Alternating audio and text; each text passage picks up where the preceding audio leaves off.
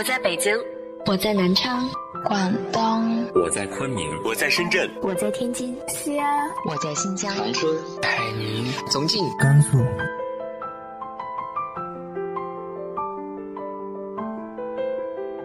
这里是 FM 幺八零八四，昨天的你的现在的未来，我是主播背着吉他的蝙蝠女侠。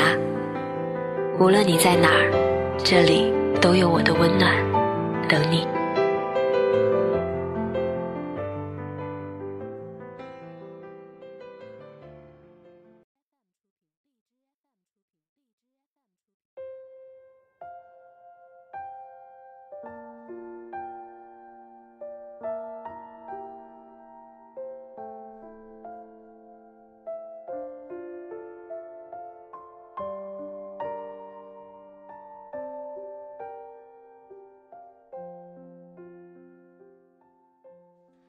嗨，亲爱的你，晚上好。当你老了，会回忆起人生的高光时刻吗？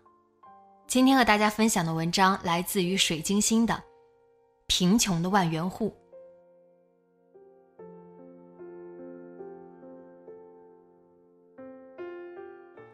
大伯是个胆子很大的人，他说他没有学过开拖拉机。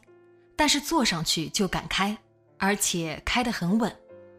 即使现在给他一辆小汽车，他也能敢开。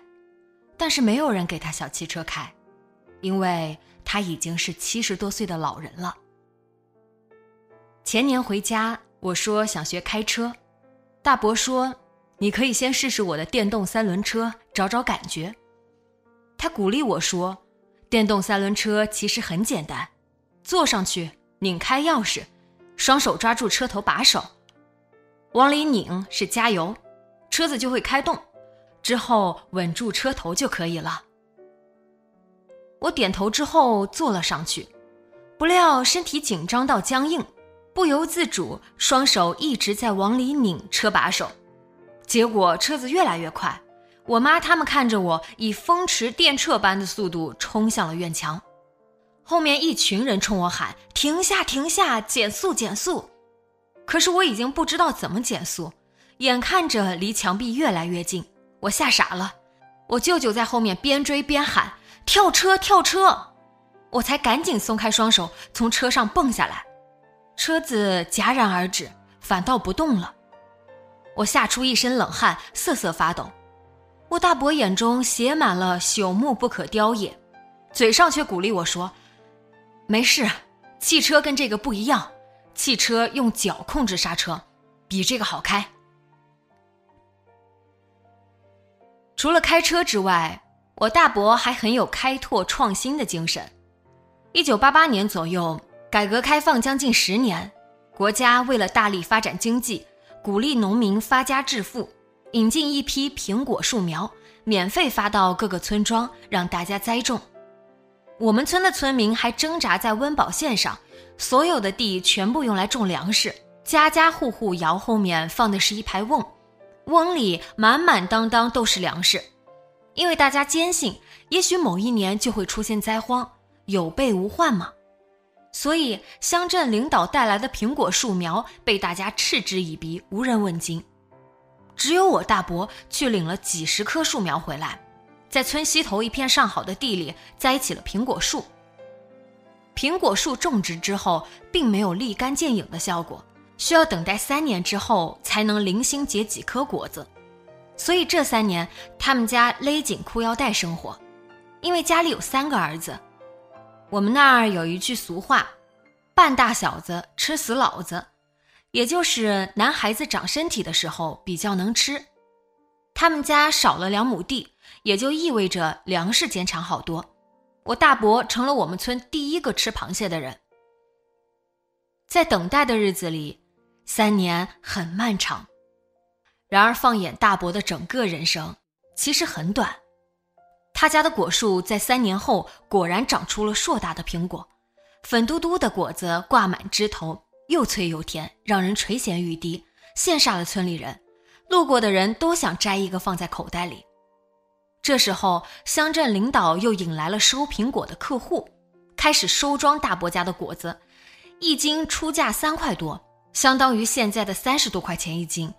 这样一来，我大伯简直成了乡里的名人，大家给他送了外号“万元户”。那几年里，大伯走在路上腰杆都挺得很直，非常神气。但是却没有看到大伯铺张浪费，依然艰苦朴素，顶多就是赶集的时候买点油糕、油条回来给大妈和哥哥们吃。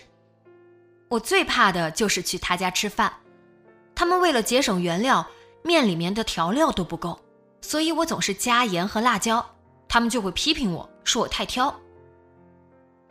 吃苹果也是，总让我把苹果核吃掉，说是苹果稀有不能浪费。有一次，他们一家人指导我怎么吃苹果核，我一生气，把半个苹果摔到地上，哭着说：“你们家人都吝啬，我再也不来你们家了。下次再来，我就是小狗。”气呼呼的回到家，问我爸妈：“咱们家什么时候也能有苹果呀？”可是过几天，依然跑到了大伯家玩耍，正应了那句“童言无忌”。那几年，大伯紧锣密鼓用那几万块钱盖了两院子窑洞，又分给大哥、二哥娶了媳妇儿，置办了家具。等到娶二嫂的时候，连买电视机的钱都不够了。后来大哥说服大嫂，把他家的电视先拿来当二哥结婚用的电视，等以后有了钱再买新的。大嫂心善，同意了。大伯年年收入万元的时候，村里其他人也没闲着，暗潮涌动，大家都开始备树苗、挖树坑、栽果树。三年之后，不止我们村，整个乡镇都是大面积的果树，苹果堆积如山，市场供过于求，果子的价格一落千丈，别说三块了，三毛钱都没有人要。苹果卖不出去，大家就吃。生吃，蒸着吃，晒成苹果干吃，吃到最后牙都酸倒了。看见苹果，胃里就反酸水。人吃够了，给猪吃，到最后猪都嫌弃。此时大伯再也不是万元户了，可是三哥还没娶媳妇儿。由于大伯名气不如以前，三哥媳妇儿也不好娶。后来好不容易找了三嫂，个子矮。口齿有点不清，走路八字脚。我大伯说：“同意，同意，赶紧定个日子结婚。”此时大伯已经没有钱给三哥盖窑洞了，只好将他们院子侧边的一个十多平米的小窑洞腾出来，作为三哥的婚房。这样也好，连家具都省了。但是三嫂子还是坚持要电视，大伯没钱买。又要求二哥把电视作为三嫂子的嫁妆，等以后有了钱再给他们买个新电视。三哥婚房太小放不下，只好放在大伯的窑洞里。二嫂一看电视放在了大伯的窑洞里，就跑来要搬走。三嫂子挡住不给，说这是她的电视。二人相持不下，最后的结果就是电视先放在了大伯这里，谁都不能搬。大伯倒是捡了一个便宜，天天看秦腔。日子平淡逝去，二哥一家条件渐渐好了起来，自己买了新电视。三哥两口子去了大连打工，这个电视的所有权就彻底归大伯所有，不用再战战兢兢，担心因电视产生其他冲突。大伯年事已高，好多体力活也干不动了。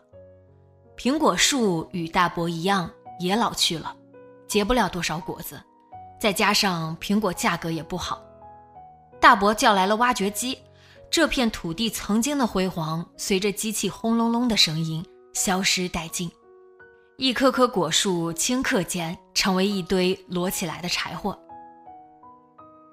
大伯和伯母依然过着节俭的生活，前两年养了几只羊，后来又养了两头牛。为自己赚点零花钱，日子过得很清苦，院墙依然破旧，窑洞里还是几十年前的家具，还有几个哥哥淘汰的旧沙发和柜子。黑漆漆的窑洞依然没有粉刷，电视还是大哥结婚时那个长红牌的旧彩电。他们已经是名副其实的老人了，但是还是会挣扎着下地为自己捞点收入。去年村里小广场来了几个卖净水器的人，吹得天花乱坠，说他们的净水器可以治百病，保大家长命百岁。大伯一激动，花了两千多买了一台回来。买回来之后知道上当了，被伯母数落一番，难受的好几天没吃好饭。伯母更是难过，哭了好几次。见着我妈说起此事，泪流满面，极度哽咽。这也许就是人生，辉煌时刻谁都会有，但是大部分时间还是在平淡里挣扎。过好平淡，便不负此生。愿大伯和伯母身体安康，平安长寿。